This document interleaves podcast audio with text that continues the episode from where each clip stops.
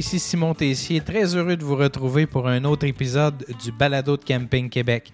D'abord, merci de nous transmettre vos commentaires et suggestions, ça fait chaud au cœur de les lire. Et pour les suggestions, soyez assurés que nous les notons tous puisque nous travaillons déjà à une deuxième saison.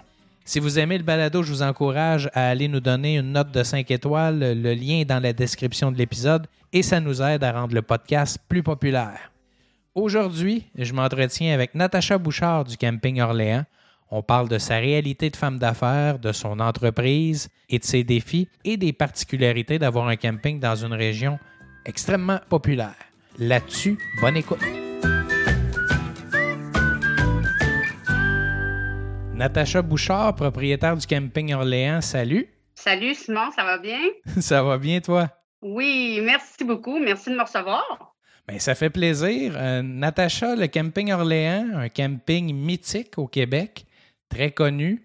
Parle-moi un peu de l'histoire du camping. Où ça commence, le camping Orléans? Quand ça commence? Bien, en fait, Camping Orléans commence en 1984, quand mes parents l'ont acheté.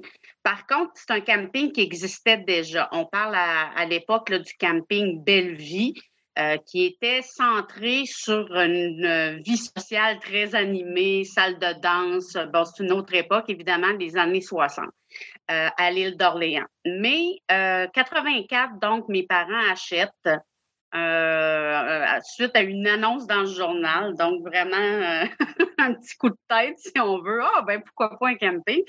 Et l'aventure du camping Orléans commence là avant d'acheter le camping Orléans, ton père faisait quoi dans la vie? Alors, les deux, mes parents étaient enseignants à l'université. On, part euh, vraiment d'un autre milieu, d'un autre monde. Et euh, mais les deux ont toujours été quand même un des amateurs de camping et deux euh, des bons manuels. Alors les projets, ils aimaient ça, ils ont toujours aimé s'occuper et je pense que l'intérêt est venu de là aussi. Il y a eu une vague d'enseignants, de professeurs qui ont acheté des terrains de camping à une certaine époque. Ton père en fait partie parce que, bon, le calendrier scolaire fait que on avait le temps d'acheter une entreprise. Le camping n'était pas ce qu'il était aujourd'hui. Prenait peut-être un peu moins de temps que ça en prend aujourd'hui. Toi, étant jeune, tu fais quoi au camping? Est-ce que tu travailles comme étudiante? Est-ce que ton père t'exploite sur le camping à bas salaire? Comment ça se passe? Oh, un peu des deux. j'ai été exploitée aussi. non, sérieusement, c'est certain, quand, quand ils ont acheté, j'avais 11 ans. Là. Fait qu'on parle là, de, de, petits travaux ici et là. Mais euh, évidemment, tranquillement, pas vite, euh, au fil de mes études, ça demeurait quand même mon, euh, ma job d'été. Alors, oui, j'ai été impliquée à tous les niveaux. À l'époque aussi, les services offerts sur le camping étaient différents, étaient plus variés. On va, je pense notamment à un, casse-croûte, ce, ce, que j'ai pu maintenant, mais à l'époque, il y en avait un. J'ai travaillé là aussi. Euh, évidemment, là, de la tonte de, pelouse, de la peinture en masse, bon, tout ce que ça demande d'entretenir un camping. Effectivement, euh, le camping était complètement différent à l'époque. On avait plusieurs saisonniers, on avait des chalets, on avait une piscine de grandeur olympique. Alors, c'était une dynamique différente avec les activités qui vont avec les saisonniers. Mais euh, quelques années plus tard, je te dirais autour de 94, si ma mémoire est bonne, euh, mes parents ont justement pris la décision de, de, de mettre fin à l'offre de terrain saisonnier et d'ouvrir uniquement aux voyageurs. Alors, c'est encore une des caractéristiques du camping Orléans, c'est qu'on est 100% une clientèle 100% voyageurs. Ça, c'est rare au Québec. On, a généralement des proportions qui tournent autour de 70-30, parfois 50-50, 60-40, mais 100% voyageurs, c'est plutôt rare. Pourquoi ton père a pris cette décision-là à l'époque? Bien, il y avait, je dirais, deux points. Évidemment, je ne peux pas parler pour lui, mais de ce que j'en sais, il y avait deux euh, principaux points. La demande était très grande par, euh, par les voyageurs. Donc, quand on voit, là, évidemment, on sait, l'île d'Orléans, c'est un coin très touristique. Alors, la, manne touristique était de plus en plus grande et il y avait de plus en plus de demandes pour des terrains de voyageurs. Euh, il y avait évidemment un calcul financier à faire, ce qui a été fait et euh, le risque à l'époque était, ben, au pire, les revenus seront semblables. Finalement, avec le temps, ça s'est avéré être euh, une bonne décision financièrement. L'autre point, c'est que euh, il y a certaines exigences euh, qui sont qui vont avec le fait d'avoir une clientèle de saisonniers. Évidemment, il faut les occuper, ces gens-là, il faut animer des activités, il faut. Bon, ça, c'était c'était exigeant, c'était très demandant et c'était pas le type de produit que mes parents voulaient offrir. Donc, on a pris une autre direction et c'est resté comme ça et ça a été, euh, ça a été une bonne décision.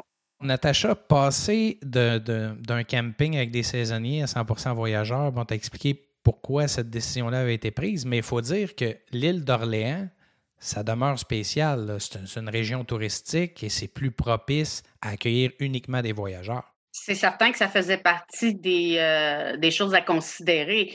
Euh, je pense pas que ça serait une bonne décision d'affaires si euh, le camping avait été dans une région plus éloignée, par exemple.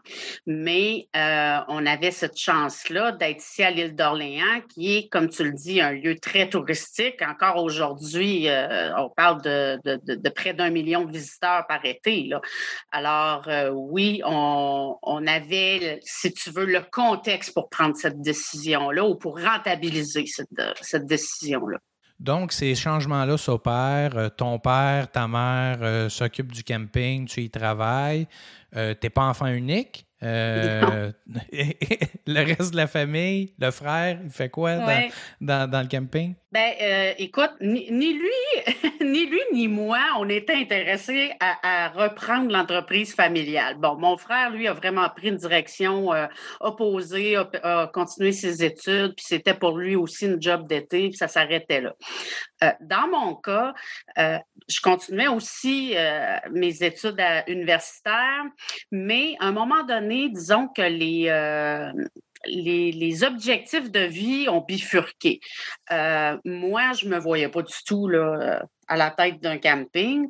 C'était vraiment comme pour euh, faire des sous pendant l'été, puis j'ai étudié à l'université en, rédaction. Alors, je me voyais, là, bon, écrire des livres à la J.K. Rowling, là, puis dépenser mes millions. Mais c'est pas ça qui s'est passé. euh, et non, à un moment donné, il faut dire là, que on a, mes parents ont eu une offre d'achat sur le camping.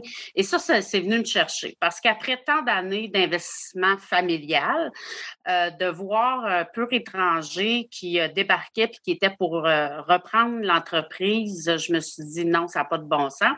Et là, je me suis intéressée sérieusement à la relève, si on veut. Et il euh, faut dire aussi qu'à cette époque-là, le père de mes enfants euh, arrivait dans ma vie. Euh, charpentier menuisier, ça peut pas nuire sur un camping. il venait d'une autre région, donc je cherchais euh, chercher euh, un endroit où travailler. Alors, tous ces éléments-là ont fait que euh, j'ai pris des décisions là, plus, plus importantes et j'ai décidé là, de reprendre l'entreprise, de, de, de m'impliquer, de retourner aux études en administration. J'ai OK, c'est ça, je me lance on se connaît, tu n'es pas quelqu'un de très émotif après ma barre, mais ça t'a touché que ton père veuille vendre l'entreprise. C'est venu te chercher au point tel d'abandonner une carrière que, tu souhaitais avoir.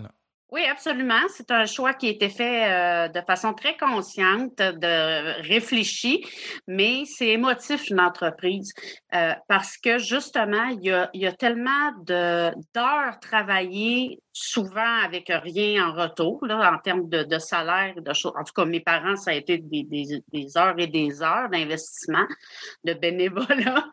Euh, et euh, euh j'ai grandi là. Hein? J'ai grandi là. Euh, c'est ici que j'ai passé tous mes étés, un endroit paradisiaque. Et non, effectivement, pour moi, ça pouvait pas, euh, ça pouvait pas passer à d'autres mains. Alors, oui, ça a été émotif et ça a été une bonne décision une décision où tu débutes comme femme d'affaires, euh, ton conjoint de l'époque est avec toi et vous vivez en, fait le, le pattern qu'on voit souvent dans les terrains de camping, le, conjoint qui lui est plus sur le terrain, plus manuel, la femme qui est plus administration, mm. service à la clientèle, développement. Euh, et euh, comment on prend les rênes de l'entreprise familiale? comment ça se passe? Euh, euh, dès que tu arrives en poste, as-tu des projets? Euh, comment tu t'installes comme nouvelle propriétaire? Bien, les choses se sont faites graduellement. C'est certain que j'étais déjà impliquée depuis plusieurs années. J'avais déjà pris des décisions importantes parce que mes parents m'ont laissé du lest aussi, il faut dire. Et c'est comme ça aussi qu'on prend la relève, c'est en écoutant les conseils. en tout cas, je, pense que d'une famille à l'autre, ça peut euh, ça peut différer. Mais dans mon cas, j'ai fait confiance 100% à l'expérience de mes parents. Donc, euh, on écoute, on, mais c'est certain qu'on arrive avec ses propres projets, avec sa façon de voir. On n'a pas la même, euh, nécessairement les mêmes priorités. Et euh, oui, ça fait des petites frictions, mais en même temps, je pense que c'est essentiel justement pour réfléchir au, euh, à la nécessité de ces décisions-là, puis finalement, ça se développe de bonne façon. Mais il faut dire que les deux, ton père et toi, vous n'avez pas peur de débattre. Ça fait partie de la culture, ça fait partie de la culture familiale. Absolument. Euh, et il n'y a pas de rigueur. Euh, vous, pouvez vous chicaner fort, mais, mais après ça, c'est terminé. C'est pour, pour le but, l'ajout oratoire, si on veut. Puis après ça, ben, on fait le meilleur pour l'entreprise. C'est certain que chez nous, euh, des débats avec l'avocat du diable, euh, c'est constant. Mais euh, effectivement, je veux dire, on, les chicanes, il n'y en a pas tant que ça. Je veux dire, il peut y avoir des différents. On va débattre, on va peser les pour et les contre. Et heureusement, on va toujours arriver avec une. on va arriver à la fin avec quelque chose qui été réfléchi et analysé, là. bon, sans tomber là, dans, dans l'intellectualisme non plus, là, mais euh, oui, oui, on, était capable de on était capable de se parler puis de voir qu'est-ce qui était le, le mieux, puis sans s'en tenir rigueur, c'est certain.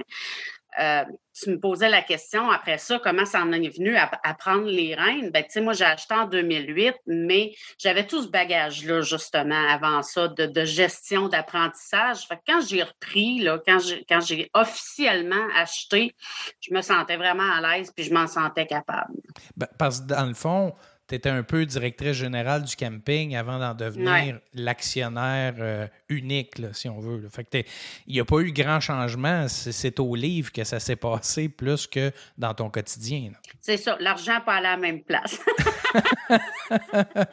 et, qu'est-ce que ça change, justement, de, de passer de de directrice générale qui prend toutes les décisions à être propriétaire, est-ce que ça change la façon de penser ou pas nécessairement? Oui, ça change la façon de penser. Euh, parce que justement, là, c'est ton argent que tu dépenses. Donc, là, il y a une conscientisation, veux, veux pas, tu comprends pourquoi il faut faire attention, pourquoi euh, il y a certaines choses qu'on peut, qu'on doit attendre, qu'on doit mieux planifier. Euh, et je dirais, euh, tu parlais d'émotivité tantôt, là, ben c'est davantage émotif parce que oui, même si j'étais proche là, de, de, mes parents, de mon père pour la gestion, là, tu sais, c'est à toi, là. C'est ton avenir qui est là-dedans. Tu as mis tous tes œufs dans le même panier. Donc, euh, il n'est pas question de les casser. Alors, euh, oui, ça change la donne. C'est quoi la première décision que tu peux te souvenir, dont tu es le plus fier au moment où, tu achètes l'entreprise, puis tu dis Moi, ça fait longtemps que je veux faire ça comme ça. Là, le paternel est plus décisionnel. Je vais faire ce que je veux. C'est quoi que tu as fait comme premier geste? Euh, j'ai vraiment pas une très bonne mémoire pour ce genre de choses-là, mais je pense que c'est au niveau marketing.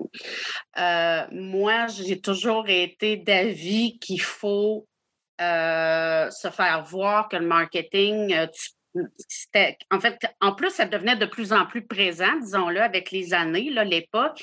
Et je pense que c'était la mise en place du site web euh, du nouveau site web de l'entreprise qui a coûté cher, qui était justement une dépense que mon père n'aurait pas faite et que moi, je suis allée de l'avant avec quelque chose qui, à, l'époque, était quand même assez euh, actuel et avant-garde.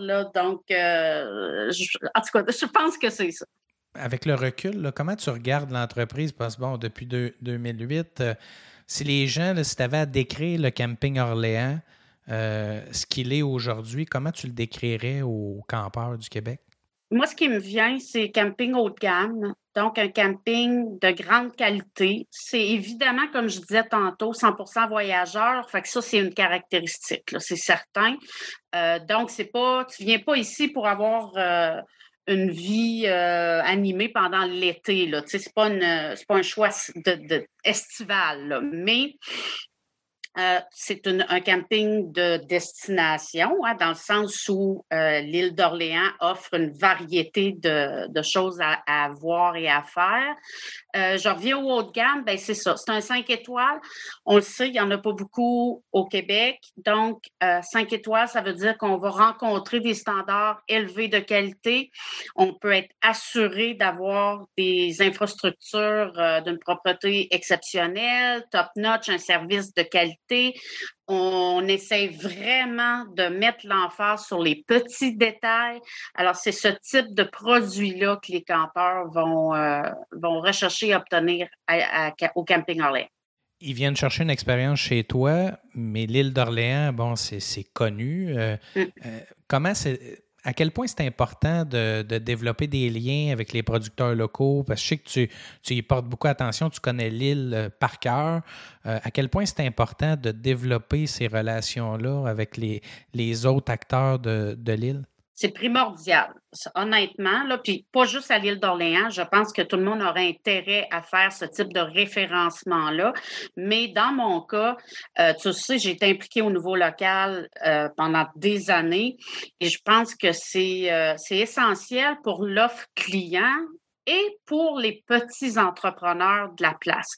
On pense on pense euh, localement, moi ici, ma municipalité, Saint-François, il y a 500 habitants, euh, mais quand le camping est plein, euh, le camping dépasse la population locale. Alors évidemment, pour le dépanneur du coin, pour le restaurant du coin, pour les petites entreprises du coin, le camping, c'est une manne, on s'entend. Donc, il y a des liens à développer là. Et qu'est-ce que ça fait? Ben, c'est qu'eux vont développer leur offre pour ma clientèle. évidemment, les gens qui viennent à l'île d'Orléans, qu'est-ce qu'ils viennent faire? Ils viennent chercher produits locaux, les bouteilles de vin, le fromage de la fromagerie locale, bon, etc. Évidemment, les cueillettes de, produits de fruits et légumes, etc., produits transformés il faut être patient pendant le temps des fraises pour quitter ou rentrer sur l'île parce que c'est des fils euh, incroyables. Absolument. Euh, oui, il faut être patient, mais euh, il y a des mesures qui ont été prises dans les dernières années pour faciliter ça. Donc, il ne faut pas arrêter de venir. mais ça vaut le détour. Ça vaut oui, le détour. c'est ça. Qu'est-ce que tu vois pour les années futures pour le camping? On vient, on est en pleine encore, on est en pandémie. Euh, ben d'abord, la pandémie, l'an dernier, en 2020, comment tu as vécu cette année pour le moins particulière? Mm-hmm. Euh, écoute, le bonheur euh, ou le malheur des uns fait le bonheur des autres. chez nous, on doit on doit l'avouer, là, ça a été une excellente année. Ça a été une année record. Et je pense qu'on peut comprendre pourquoi. C'est que le camping offrait en temps de pandémie une activité possible à l'extérieur, en bulle familiale, permettant d'oublier euh, ce qu'on vivait. Euh, qui était évidemment très difficile et qui l'est encore euh, pour tout le monde. Donc, pour nous, là, ça a été vraiment ça a été favorable. Les gens, on le sait, ont acheté des équipements. Hein, il y a une pénurie présentement là, de, d'équipement de camping. Alors, ça a été, euh, ça, a été ça, c'est qu'on a vu là, tout à coup là, les, les réservations euh, monter en flèche. On pensait qu'on était déjà plein, bien là, on était vraiment plein et euh, on ne peut pas s'en plaindre. Par contre, ça a été une gestion totalement différente. Là. Ma piscine était fermée, les, les, les bâtiments publics étaient fermés, à part les toilettes et douches, mais on s'entend que la salle communautaire, bon, donc l'offre de produits a été différente et ça va être encore le cas cette année. Alors, tu parles de comment, euh, comment, comment voir ce qui s'en vient. Bien, je, pense qu'on ne peut pas nier que c'est quelque chose qui, qui, qui va probablement rester. Euh, pas la pandémie, j'espère, mais peut-être qu'on va avoir d'autres types de, de, virus ou peu importe, là, mais je pense qu'il faut penser autrement. Il faut penser justement euh, à adapter le produit. Mais on, se dirige vers des assouplissements. Là, fait qu'il y a toute raison de croire que bon, euh, que même les bâtiments communautaires pourraient être accessibles cet été. Même chose pour la piscine. Alors, tu sais, il y, a, quand même une lumière au bout du tunnel ah qu'on ne voyait pas nécessairement l'an passé. Là. Absolument. Euh, puis bon, moi, je te parlais de 2020, mais ma piscine va être ouverte cette année. On va avoir une gestion différente. En fait, c'est ça, c'est une question d'adaptation à court terme. Euh, on, le sait, là, ça veut dire mettre euh, à la disposition des clients ce le nécessaire pour se désinfecter les mains, bon, etc. Acheter les, les, les composants nécessaires et rendre ça facile à la clientèle. Si c'est pas facile, les clients le feront peut-être pas nécessairement d'eux-mêmes. Alors, il faut faciliter les choses aux clients. Puis moi, je pense que cette année, on va être capable d'offrir vraiment un produit euh, de belle, euh, de belle qualité à nos campeurs. On va être, on va être pas loin d'un camping normal. les, campeurs avaient tellement hâte de sortir parce qu'à pareille date l'an dernier, on était fermé, on ne savait pas si on était pour ouvrir les campeurs étaient tellement reconnaissants qu'ils se satisfaisaient de, mm-hmm. peu. Euh, ils retournaient à l'essentiel du camping. Penses-tu que les exigences vont être différentes plus on va avancer dans le temps? Ça va être à voir. Euh, ça va dépendre des assouplissements, ça va dépendre des règles sanitaires. Je pense que les campeurs, en général, sont très compréhensifs. Euh, ils préfèrent camper avec des règles que pas pantoute. Hein, on s'entend. Puis nous aussi, là, on préfère euh, ouvrir avec des règles que pas du tout. Donc, euh, oui, je pense que la, la clientèle va s'adapter elle aussi de son côté. Euh, peut-être avec quelques petits rappels, là, parfois, il faut surveiller les rassemblements. On veut, on veut vraiment pas empirer les choses. On veut pas, surtout pas d'éclosion dans un terrain de camping. Mais avec la collaboration de tous, l'implication et du gestionnaire et de la clientèle, je suis convaincue qu'on va pouvoir offrir quelque chose de le fun euh, cette année. J'en doute pas. Euh, on a parlé un peu plus tôt du pattern de notre industrie où on a souvent des couples. Euh, tu as vécu ça pendant un bout de temps avec ton conjoint qui était plus sur le terrain. On ne voit pas souvent une femme seule euh, diriger un terrain de camping. On en voit moins. Mm-hmm. Euh, les aléas de la vie ont fait qu'à un certain moment de ta vie, ben, tu t'es retrouvé seul avec les enfants mm-hmm. et une entreprise à gérer. comment on vit ça? Parce que je sais que tu es, une femme d'affaires euh, resplendissante, tu es, une femme forte, mais comment on, réussit à, jumeler tout ça, les enfants, la vie personnelle, euh, la, la vie du camping? Comment tu as réussi à faire ça? Ben, en fait, c'est drôle parce que moi, je, carbure au défi. Tu sais, tu me connais, j'aime bien quand euh, j'ai un, défi à relever et c'est devenu un défi. C'est sûr que sur le coup, c'est paniquant. On se dit, euh, oh mon Dieu, qu'est-ce que je vais faire? Comment, comment, comment je vais gérer ça? Mais je pense que la solution à, tout dans ces situations-là, c'est de bien s'entourer. Hein? Donc, j'avais encore ma famille qui était là pour euh, me supporter, pour m'aider. Puis je me rappelle d'une fois une cliente qui est arrivée, qui était venue me voir euh, à l'accueil, puis qui avait appris ça, puis qui me dit Mais qu'est-ce que tu vas faire? puis là, pour elle, c'était comme euh, euh, insurmontable. Et ça, ça m'avait comme réveillé. Le défi est probablement né là. Dire, ben, je vais te le montrer comment on fait. Tu c'est faisable, voyons donc. Et finalement, c'est ça. Bien s'entourer, aller trouver du personnel compétent. Ça, c'est un défi, euh, évidemment, qui revient constamment.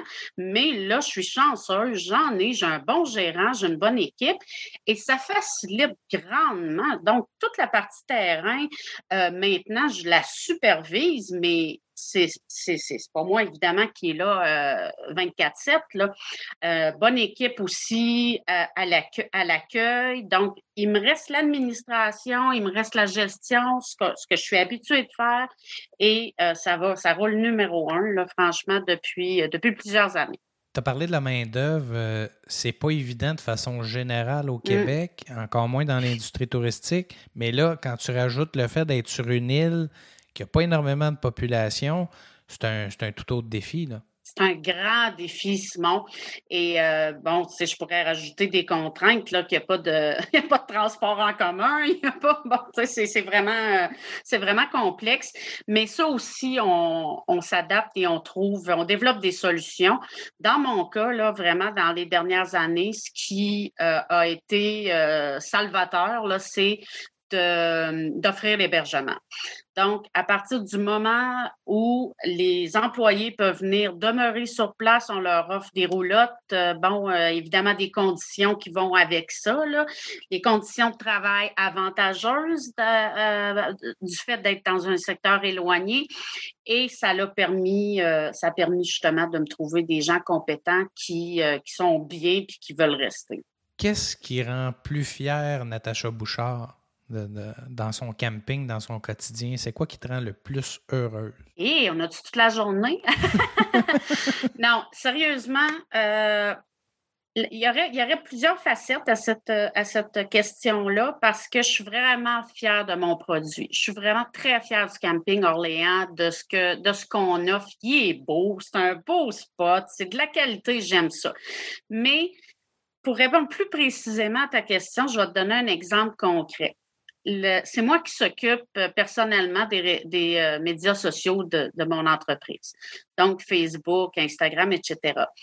Et encore tout récemment, je, je faisais une publication et quand je vois les commentaires qui apparaissent, c'est que là, c'est, on a assez hâte d'aller chez vous. C'est le plus beau camping. on, on, campe partout euh, pendant l'été, mais on attend avec impatience notre, notre week-end ou notre séjour chez vous.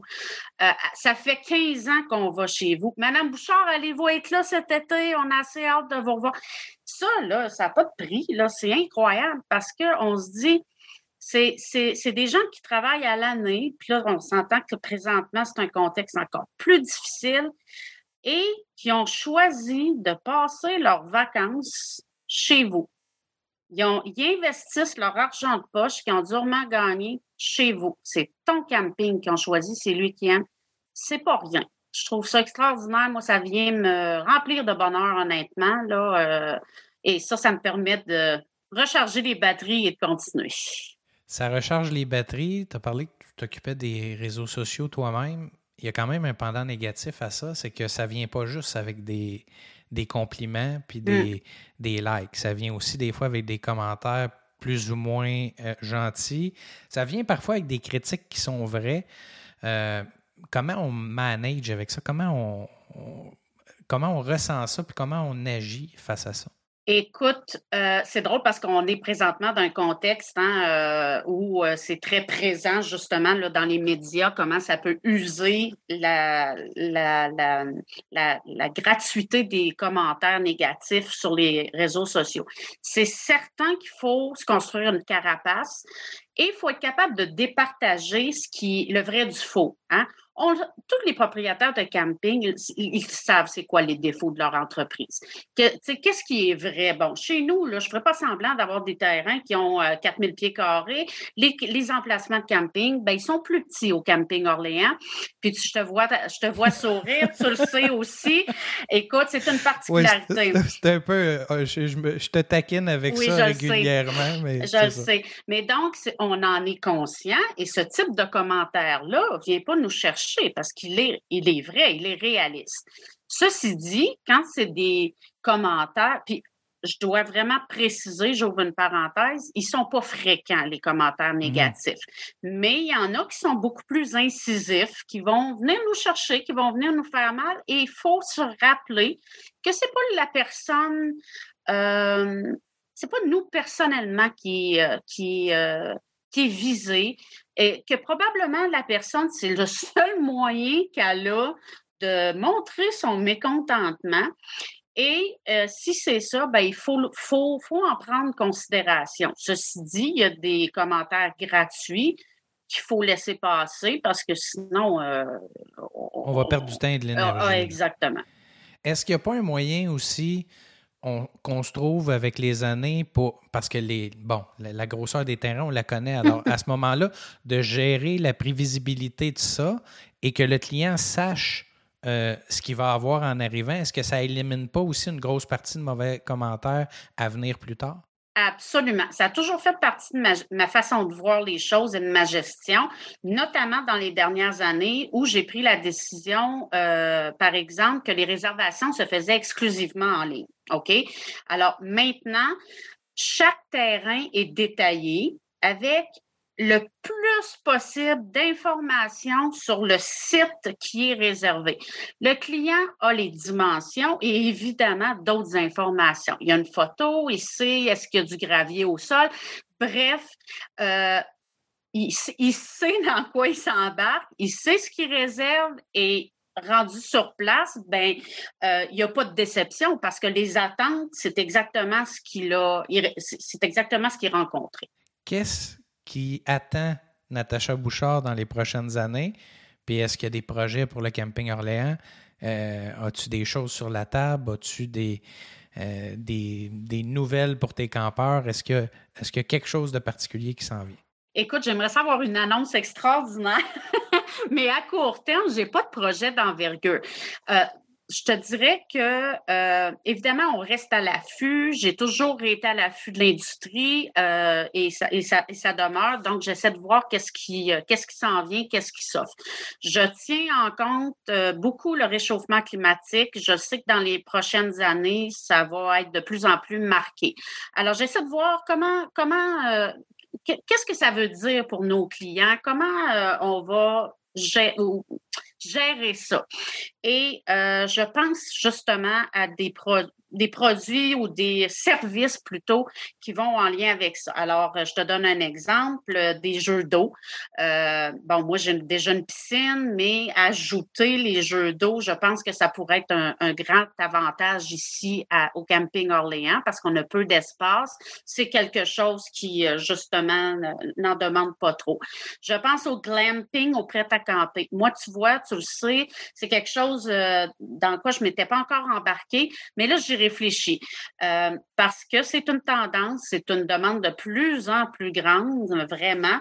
Et là, je me dis, ben là, euh, tu sais, il faut, faut embarquer dans le train. Là, fait que je regarde. C'est extrêmement populaire, le Exactement. à un moment donné, on peut, on peut regarder passer le train, mais là, le train, il est, pas, est mal proche. C'est ça, exactement. Donc là, je regarde vraiment euh, comment je pourrais euh, m'adapter à ça, le prêt à camper, mais je veux quelque chose d'unique. Tu sais, je veux quelque chose euh, qui se démarque. Fait que là, j'essaie de réfléchir à ça. Alors, c'est plus des projets de ce type-là que je te dirais. Et évidemment, moi, mon défi constant, c'est de maintenir euh, ce que j'ai déjà, c'est maintenir le niveau de qualité, s'assurer que ça décrépit pas, qu'on descend pas dans la classification, évidemment. Donc, il y a toujours des travaux, des investissements à faire. Mais chaque investissement que tu vas faire dans les prochaines années, le côté éco-responsable, développement durable va être omniprésent dans chacune de tes décisions, si je comprends bien. Ça, c'est certain parce que je pense qu'on va. C'est inévitable. Là. Je veux dire, le camping, là, c'est, on est à l'extérieur, c'est de, l'hébergement plein air. Alors, on va, on est déjà tributaire de la température, on le sait. Euh, et, la température, elle va, elle va changer. Les, conditions vont, changer. Alors, ça veut dire quoi? Peut-être des étés plus chauds. Ça veut dire euh, des euh, étés plus venteux. je parle de l'île d'Orléans. Alors, il faut penser à ça. Il faut entretenir en fonction de ça. Alors, oui, je, réfléchis à, je réfléchis à tout ça et les actions vont être posées en, en fonction de ça, c'est certain. On veut faire attention à notre environnement. Il le faut. Oui. Natacha Bouchard, merci beaucoup euh, de t'être ouverte comme ça, avec beaucoup de transparence, de candeur, de franchise, euh, puis de nous avoir parlé de toi surtout, mais aussi de ton entreprise. Merci de, ton échange aujourd'hui. Le plaisir a été pour moi, Simon, quand tu veux. Ben, merci, Natacha. Bye bye. Bye bye.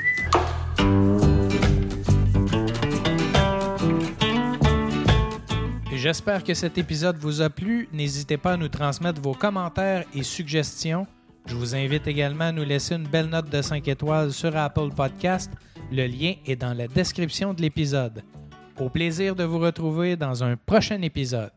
Camping Québec Le Balado, une réalisation de Charles Thompson, le Duc.